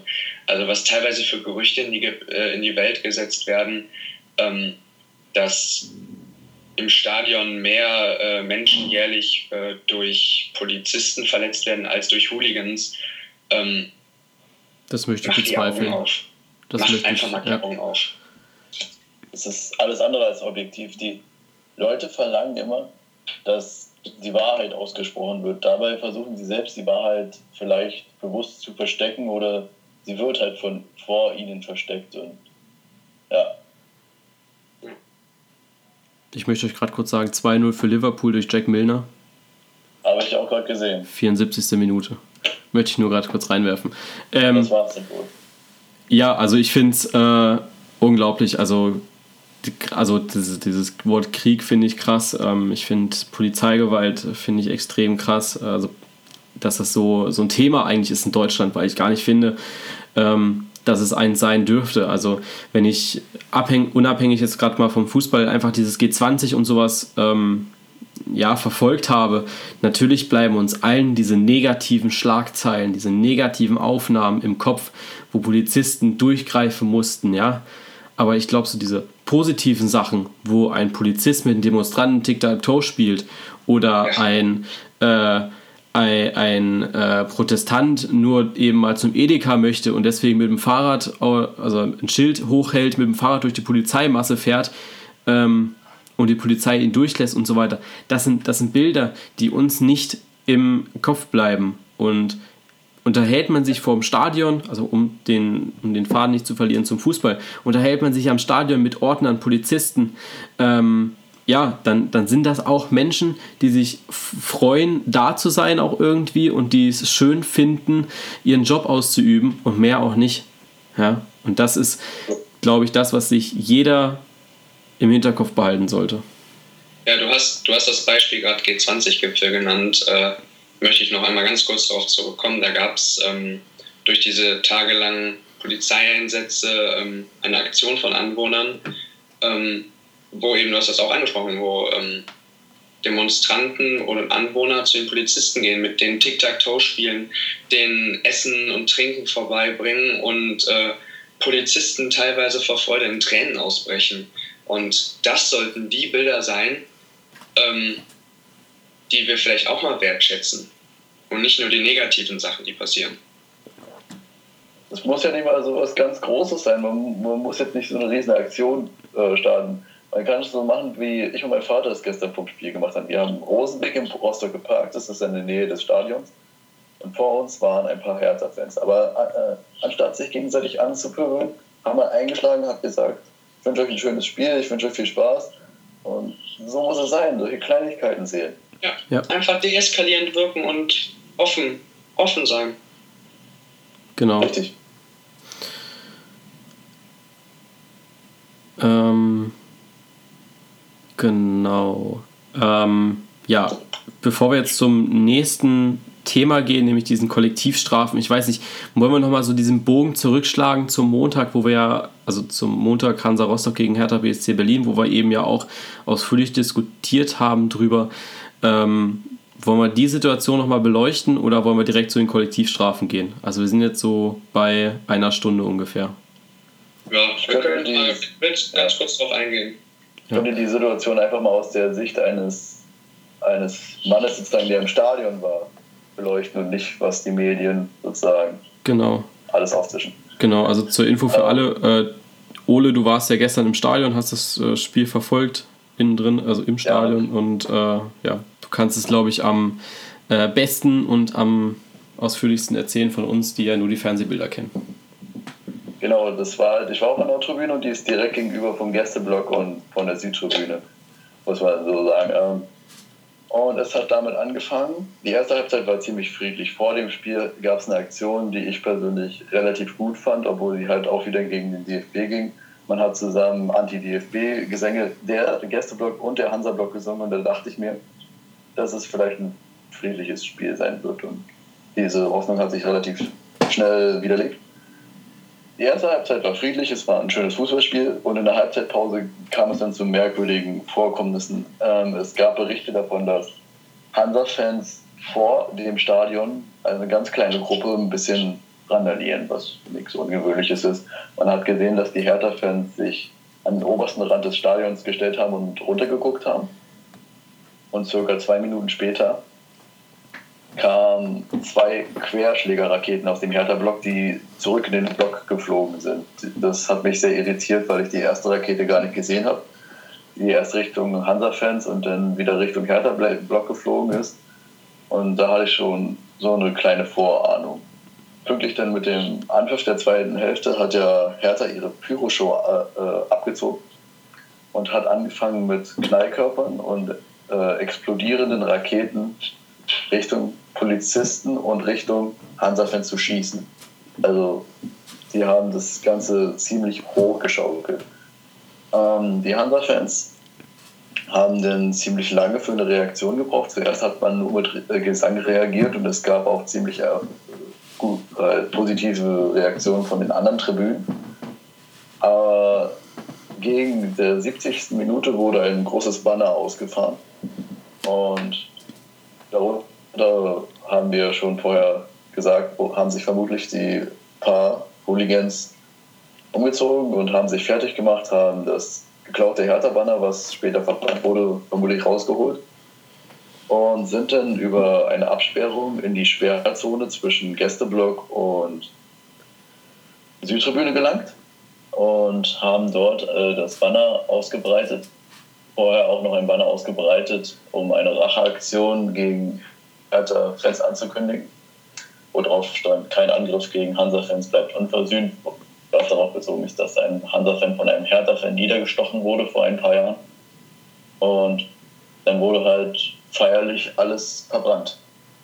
Und vorhin kam die Meldung, dass die Löscharbeiten ziemlich verhindert wurden, weil die Türen versperrt waren. Es haben sich sicherlich viele, die das Spiel gesehen haben, gewundert. Die Fans haben wahllos dort die Fahnen abgefackelt und haben, ich glaube, zwei Fackeln und zweimal in den Hertha-Block geschossen und die, Hertha-Fans haben natürlich wieder zurückgeschossen, haben sogar wieder einen Querschläger dabei gehabt und haben fast ihren eigenen Torwart getroffen. Und ja, die Löscharbeiten haben sich ziemlich verzögert, weil eine Tür blockiert war und alle im Stadion waren ziemlich verwirrt und ziemlich aufgewühlt und ziemlich aufgebracht in dieser Situation.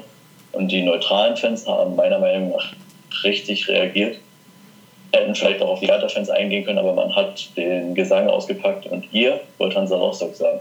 Das hat das ganze Stadion bis auf die Südtribüne gesungen. Und das ist dann wieder ein Zeichen des Zusammenhalts. Das wollen wir nicht. Wir wollen Fußball gucken. Mehr nicht. Wir wollen Fußball erleben. Wir wollen nicht wie sehen, wir euch gegenseitig die Köpfe einschlägt oder was auch immer. Das könnt ihr nach dem Spiel machen. Das könnt ihr in eurer Freizeit machen, aber hier nicht. Wir wollen Fußball sehen. Und das ist der Punkt. Autsch. Ich habe gerade gestoßen. Ich würde jetzt applaudieren, aber. also.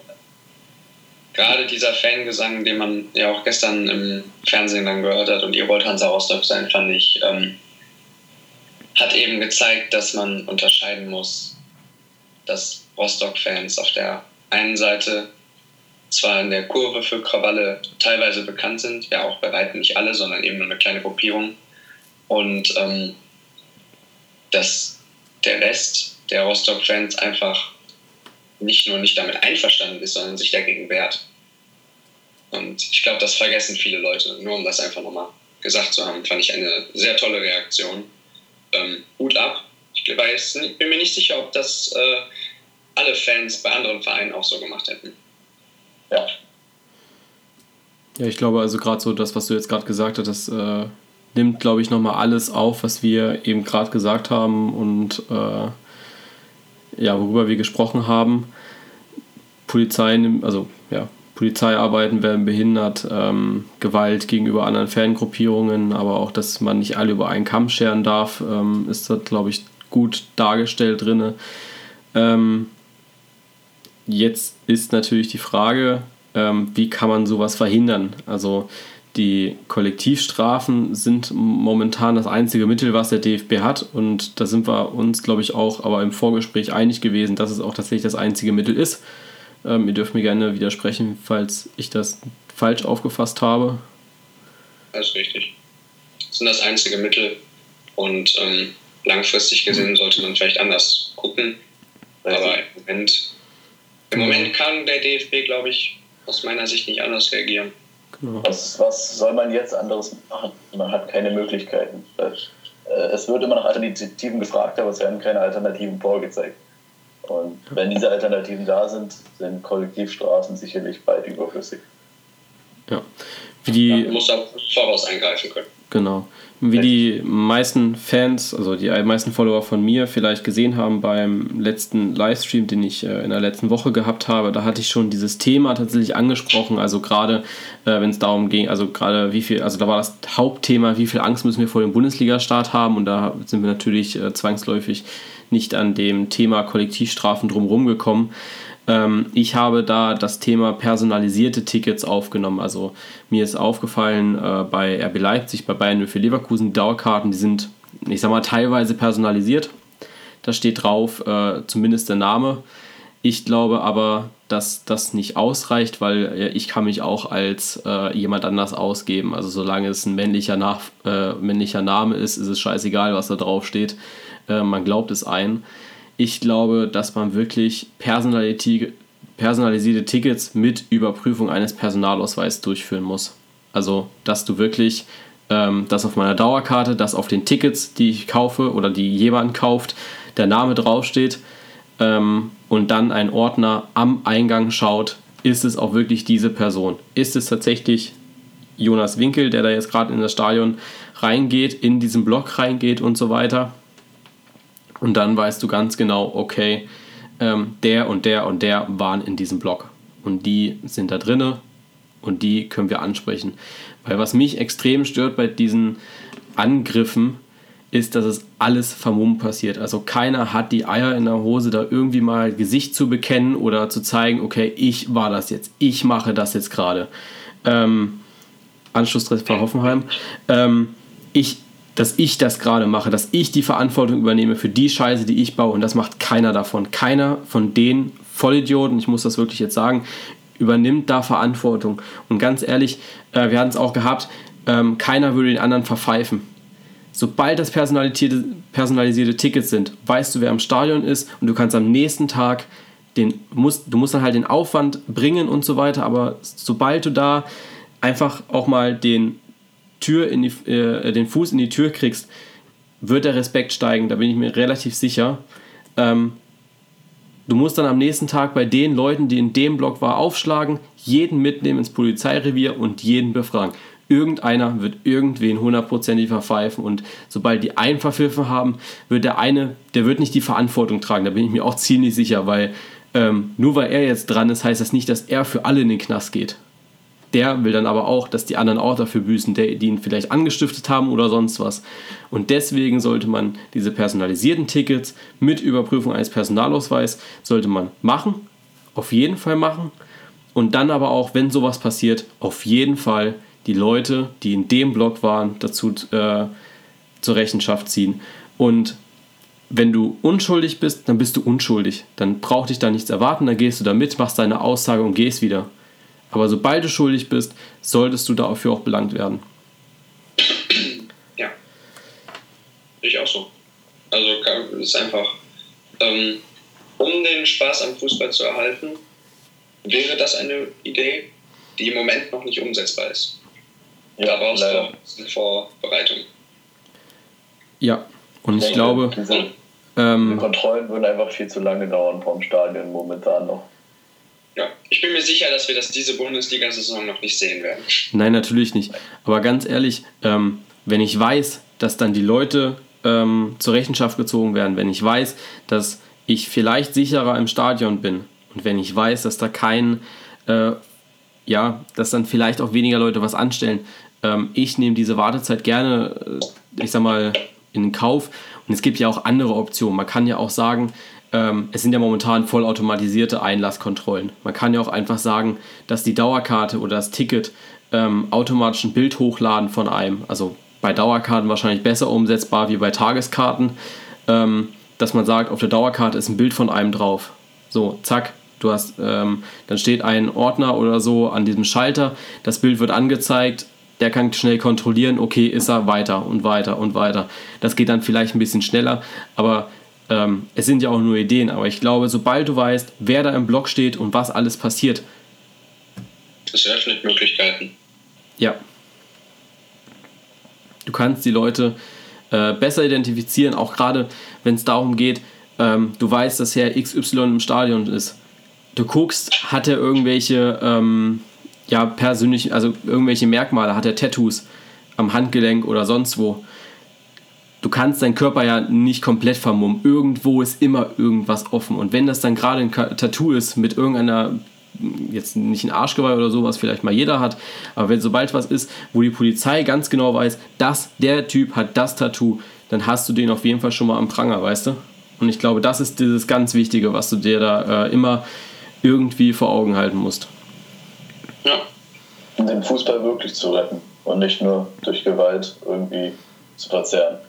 Ja, wobei. In Anführungsstrichen ihn durch Gewalt zu retten, aber das ist ja keine Rettung, sondern machen sie ihn ja selber kaputt. Genau. Wobei ich glaube, wenn du diese personalisierten Tickets einführst, ähm, wir leben so jetzt schon, ich sag mal, in einem Überwachungsstaat. Also wenn ich höre, ähm, der Staat darf WhatsApp-Nachrichten und so weiter lesen, ähm, hm, okay, ja, musste vielleicht ein bisschen aufpassen. Und ich glaube, dass es dann auch dazu führt, dass die Ultras vielleicht noch mehr auf die Barrikaden gehen. Aber ich glaube, die werden viel mehr Respekt davor haben dann. Im Stadion zumindest. Und sobald die, die Leute haben keine andere Plattform wie das Stadion, finde ich. Vorm Außerhalb des, außerhalb des Stadions wird nichts Bericht erstattet. Wenn die sich am Bahnhof die Köpfe einhauen und juckt das niemanden aus den Nachrichtenteams. Mm, Würde ich jetzt nicht sagen. Ich auch nicht so. Also wenn wenn es krass ist, schon, aber ich denke. Es kommt natürlich immer drauf an, äh, also ob, also ob das jetzt dann wie gestern wirklich durch die großen Staatsmedien geht, äh, ähm, würde ich jetzt auch bezweifeln, aber zumindest regional und Ja. lokal würdest du das schon, glaube ich, in den Nachrichten wiederfinden. Glaube ich auch. Also so WDR, BRD oder sowas, die würden das, ich glaube, die würden darüber berichten. Ähm, ja. Ob das jetzt bei Spiegel Online oder so für eine Push-Mitteilung reicht oder so, ähm, das ist ja immer was anderes, aber Aber muss es ja auch nicht. Ich finde, es reicht ja schon, wenn es irgendwo mal in den Medien steht, weil sobald du es googelst, ist es vorhanden. Und der DFB weiß das ja auch. Also es ist jetzt nicht so, dass ähm, jede Prügelei anonym bleibt, ja. Also sobald da irgendwie ein Zusammenhang ist mit dem Fußball, dann ist der DFB halt auch alarmiert. Ist ja nicht so, dass die sich selbst übers Internet informieren müssen. Ja. Ähm, schärfere Kontrollen habe ich mir noch aufgeschrieben für das, was man tun kann. Ähm, Ole, du hast vorhin die Frage gestellt, wie kriegen die die Scheiße überhaupt mit ins Stadion? Ähm, Ja, ja. Das ist, glaube ich, ähm, irgendwie schwierig zu sagen, aber dann auch irgendwie sehr leicht zu sagen. Es sind halt einfach über die Ordner. Also die Ordner sind da mit einbezogen, sind da im Boot und helfen den entsprechenden Leuten halt auch leider die Sachen mit reinzubringen. Wobei man da ja unbedingt immer verallgemeinern kann, sondern da sind es vielleicht auch nicht unbedingt alle Ordner dann Nee, äh, auf keinen im Fall. Blog, sondern einzelne. Ordner XY weiß Bescheid, dass du Bengalos unter der äh, Kapuzen Pullover hast und dann gehst du dahin.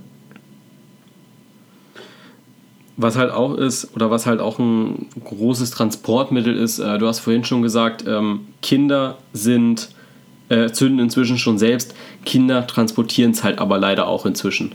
Also sobald, ähm, ich sag mal, Kinderrucksäcke mit reinkommen, wenn wir ehrlich sind, das kontrolliert noch nicht mal ein Ordner, der nicht weiß, dass da was drin ist. Also ein Kinderrucksack ist eigentlich etwas, wo erstens Spielzeug drin sein sollte und zweitens vielleicht was zu essen für die Kinder, ja, weil Kinder sind ja von dieser Pflicht befreit, dass man nichts, äh, keine Nahrung mit reinbringen darf. Ähm, du hast einfach immer beim Kind auch das Kind im Auge und sobald dann in diesem Rucksack natürlich aber Bengalos drin sind, ist es äh, ja unvorstellbar eigentlich. Das ist traurig.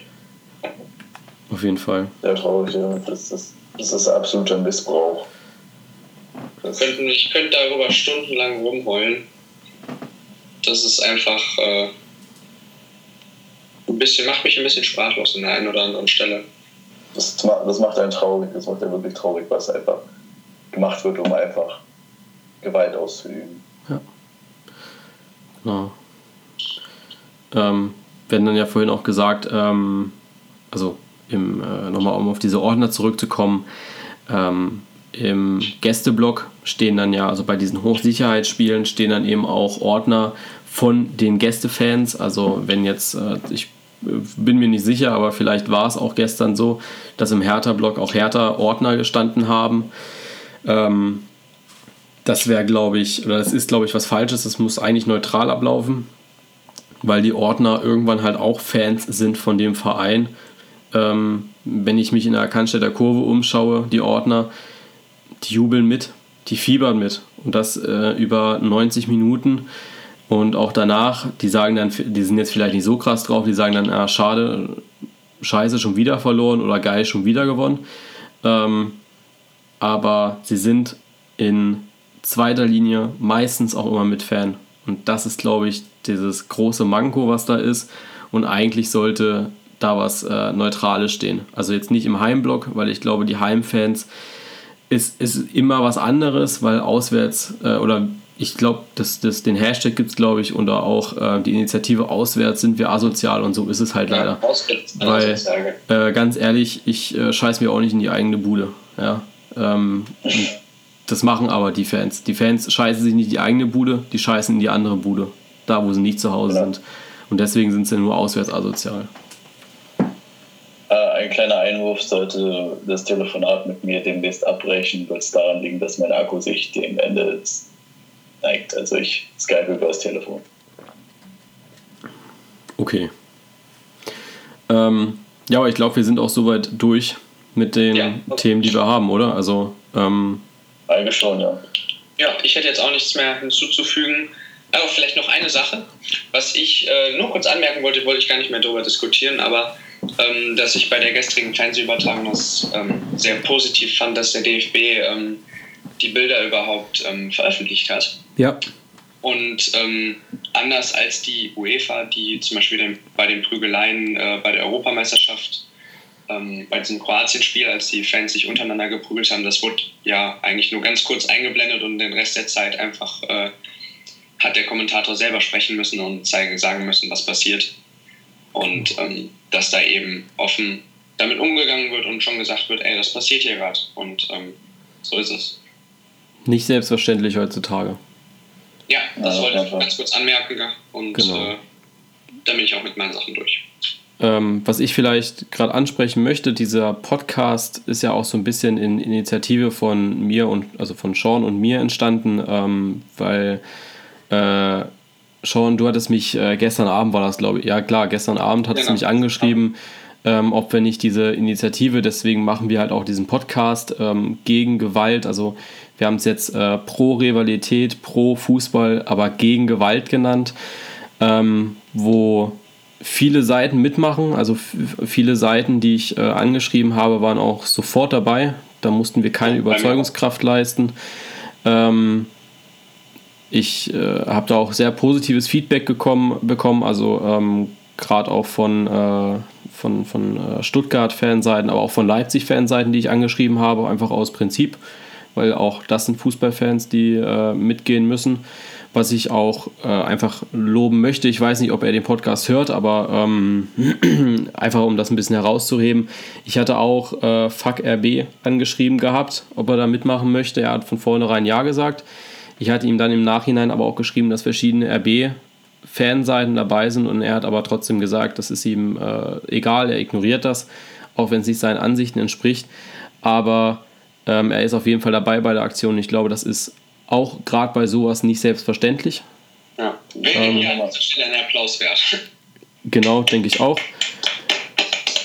Ähm, Deswegen äh, finde ich das super und ich habe auch generell nur positives, super, äh, positives Feedback bekommen, dass es nicht selbstverständlich ist, was wir machen und ich glaube, es ist einfach eine schöne Geste für den Fußball, was wir jetzt äh, gestartet haben. Ähm, ich freue mich, äh, wenn der Postcard oder der Podcast ist wahrscheinlich dann auch oder ist ausgestrahlt, wenn das Bild schon lief. Äh, wie erfolgreich diese ganze Aktion ist, das wissen wir natürlich noch nicht. Aber äh, ich glaube, Sean und ich, wir werden uns dann vielleicht nochmal in einem einen oder anderen Podcast äh, kurz dafür bedanken bei allen, die mitgemacht haben, ähm, wenn die Sache dann gelaufen ist. Äh, das wollte ich einfach nur erwähnen warum dieser Podcast jetzt auch zustande gekommen ist, warum äh, wir darüber reden. Es ist nicht nur, weil es einfach ein aktuelles Thema ist, sondern weil es einfach auch ein ja, ein Thema ist, was äh, uns beiden, glaube ich, gerade einfach sehr auf dem Herzen lag, worüber man reden äh, ja, musste auch. Und dann natürlich auch äh, ein super Dank an äh, dich, Ole, dass du dabei warst ähm, oder dabei bist. Aber wieder gerne. Ähm, ich glaube, das haben wir heute zu dritt gut gemacht. Ähm, ja, zum Schluss wollte jeder noch mal was sagen zum, zu diesem Thema Gewalt und dann würde ich sagen, machen wir einen Strich drunter und freuen uns auf die Bundesliga, je nachdem, wie sehr man sich darauf freuen kann. Ja, also ich würde sagen, ich fange einfach mal an, genau. was ich so genau. äh, zu sagen habe. Äh, wir hatten ja den Untertitel, wie viel Angst müssen wir vor der Bundesliga-Saison haben und ähm, ich glaube, das sollte man am Aggressionspotenzial der Ultras beziehungsweise der Hooligans, ich habe ja vorhin schon gesagt, äh, festmachen. Und ich glaube, dass dieses Jahr ähm, nicht nur durch die Ausschreitungen am Montag, sondern auch durch diese ja, Bewegung Krieg dem DFB, ähm, so doof wie ich ja auch finde, ähm, da ist eben ein enormes Aggressionspotenzial. Und das ist ähm, sehr, sehr, sehr traurig, dass wir, ähm, also ich zumindest, mit ähm, sehr viel Respekt in diese neue Saison gehe, die ja jetzt am Freitag losgeht. Und ähm, ich persönlich habe da mein Augenmerk direkt auch auf äh, dem Spiel von meinem Verein. Ähm, da steht das Derby Gladbach-Köln an. Und Opa. ich gucke ähm, ungern schon mal zurück, was vor einigen Jahren ja schon mal war. Ähm, ich bezeichne das gerne im Rückblick als kleines Massaker auch, ähm, dass da FC-Fans ähm, einen Gladbacher Bus ähm, von Fans gewalttätig angreifen, es Verletzungen gibt, dass Gladbach-Fans im Gegenzug ähm, gehäutete Geißböcke vor unserem Trainingszentrum niederlegen und ähm, merke einfach an dieser Stelle mal an, Jungs, das hat nichts mehr mit Sport zu tun. Das ist asozial, das ist unnötig und lasst es einfach sein. Das ist ähm, sehr traurig und ist es das geworden, wirklich, worum der Sport heutzutage gehen soll?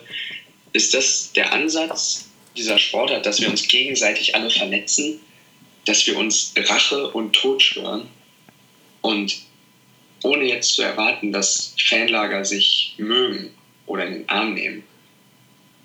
Aber du hast es eben schon gesagt, spätestens bei der, also spätestens wenn es unter die Gürtellinie geht, ist da Schluss, da ist eine Grenze. Zieht den Sport nicht in den Dreck, lasst Kinder, Familien diesen Sport gucken. Das hat nichts im Stadion, das hat nichts mit diesem Sport zu tun. Dankeschön. Hut ab. Ja, von mir auch. Ähm, was mir jetzt gerade noch eingefallen ist, was ähm, mir ein Riesendorn im Auge ist, wo ich aber auch ganz klar der DFL Schuld gebe, ähm, Risikospiele werden nicht ohne Grund abends nicht ausgetragen. Also sowas wie Dortmund-Schalke wird niemals ein Montagsspiel oder ein Freitagsspiel werden. Ähm, ich finde es aber auch unter aller Sau, dass eine Partie wie Borussia Mönchengladbach gegen den ersten FC Köln an einem Sonntag um 18.30 stattfindet, äh, um 18 Uhr stattfindet. Ähm, finde ich, find ich unter aller Sau. Ich, oder ich glaube, wir zwei, ich habe das damals gepostet gehabt, die, die Uhrzeiten, wo die festgelegt wurden. Und wir zwei waren die einzigen, die, ich glaube, diese Gefahr darin wirklich gesehen haben. Und ich bin ganz ehrlich, alle anderen haben gesagt, 18 Uhr ist doch egal, er ist noch hell. Danach nicht mehr. Um 20 Uhr, um 20 Uhr ist es, ich sag mal nicht stockedunkel. Ich kann jetzt nicht sagen, wie dunkel es ist in einer Woche äh, um 8 ist, aber ich finde das ehrlich gesagt unter aller Sau, dass so ein Spiel um 18 Uhr stattfindet. Deshalb, ich ganz kurz als persönliche Anmerkung, ob Gladbach-Fan oder Köln-Fan, Sonntag geht es um Fußball, Sonntag geht es um Sport miteinander. Reißt euch nicht die Köpfe ab, Mann. Es ist Fußball. Dankeschön. Es ist Fußball. Ja. Jetzt bin ich durch. Gut. Ich wollte noch eine kleine Anmerkung zu meinen Ansichten sozusagen machen. Ich bin sozusagen so der Ansicht, dass es alles eins ist. Es ist wie das Leben. Jeder Mensch ist anders. Jeder Mensch ist so, steht sozusagen für einen Verein. Man muss irgendwie miteinander klarkommen. Weil man spielt gegeneinander, man spielt manchmal sozusagen miteinander indirekt. Man muss miteinander klarkommen. Es bringt einfach nichts, sich die Köpfe einzuhauen. Es bringt einfach nichts, Sachen abzubrennen. Es bringt einfach nichts, irgendwelche Aktionen zu starten, die einfach nur das Ziel haben, nicht diesen Sport zu retten, sondern einfach nur die Gewalt, die man in sich hat, diese Aggression auszuleben. Was anderes haben die nicht im Sinn. Die haben keine politischen Hintergründe, vielleicht ein bisschen.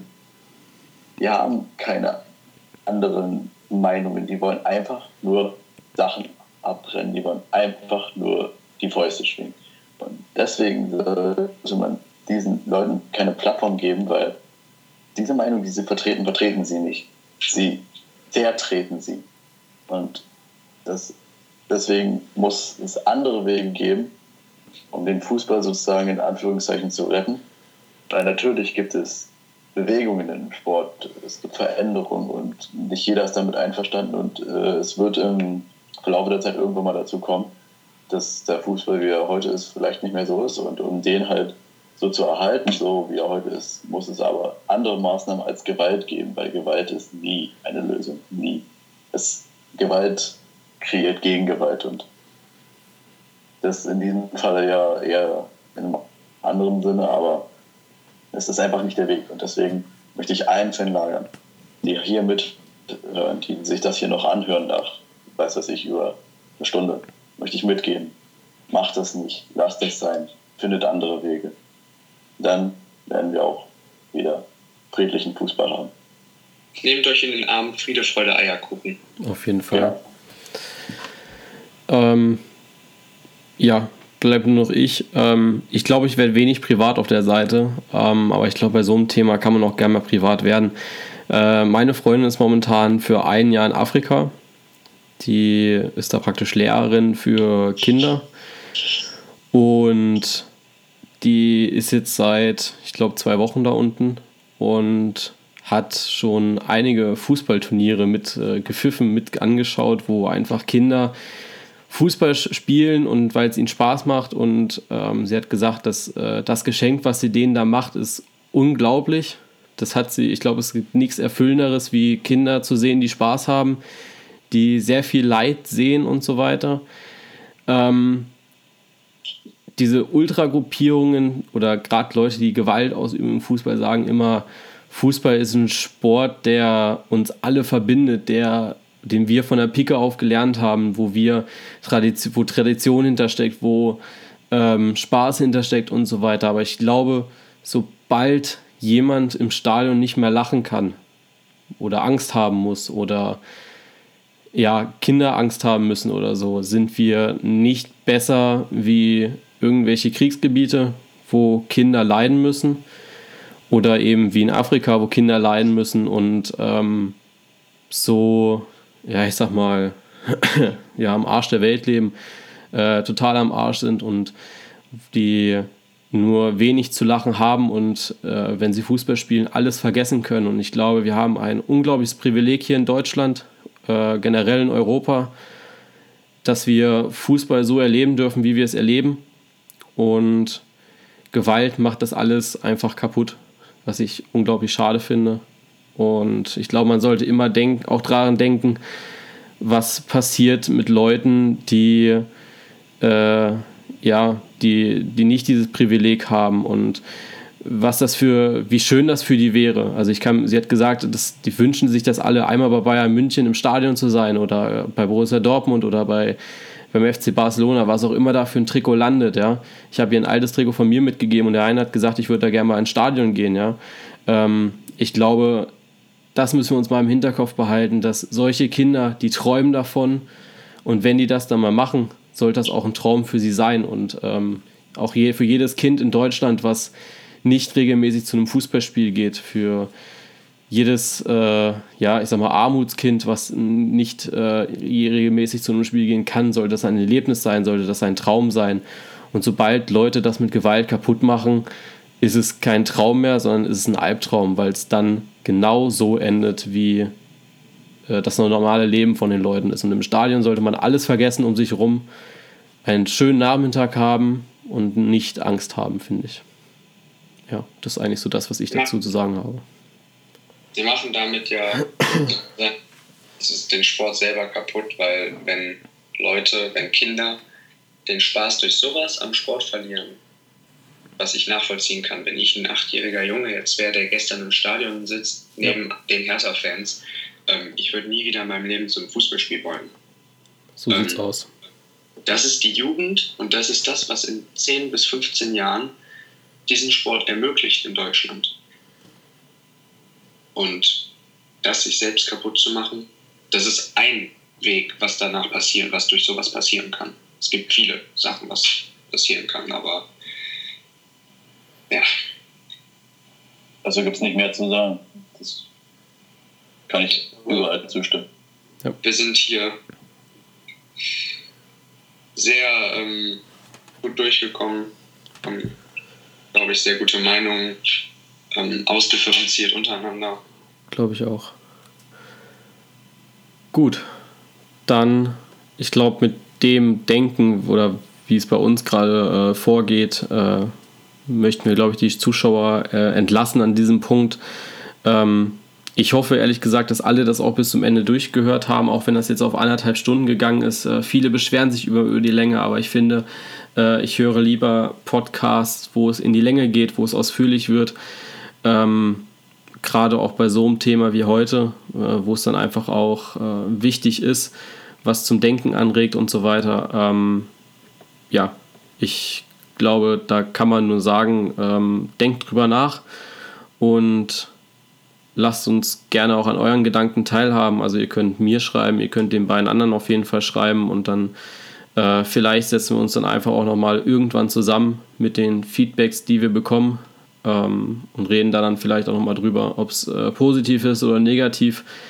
Äh, das könnt ihr selbst entscheiden, was ihr uns schreibt, schreibt aber ich glaube, ähm, vielleicht haben wir den einen oder anderen auch so ein bisschen dazu bewegt, äh, so ein bisschen über das Verhalten nachzudenken. Ähm, wäre zumindest äh, sehr schön, wenn wir das geschafft hätten. Das Thema ist noch lange nicht abgeschlossen. Das Thema ist noch lange nicht abgeschlossen. Genau. Seid nicht zu dickköpfig. Denkt drüber nach. In dem Sinne. Lasst andere Meinung zu. Ja. In dem Sinne wünschen wir euch jetzt oder wir drei euch in dieser Runde einen hoffentlich friedlichen und schönen Bundesliga-Start. Und ja, wie immer eine schöne Restwoche. Bis dann. Tschüss.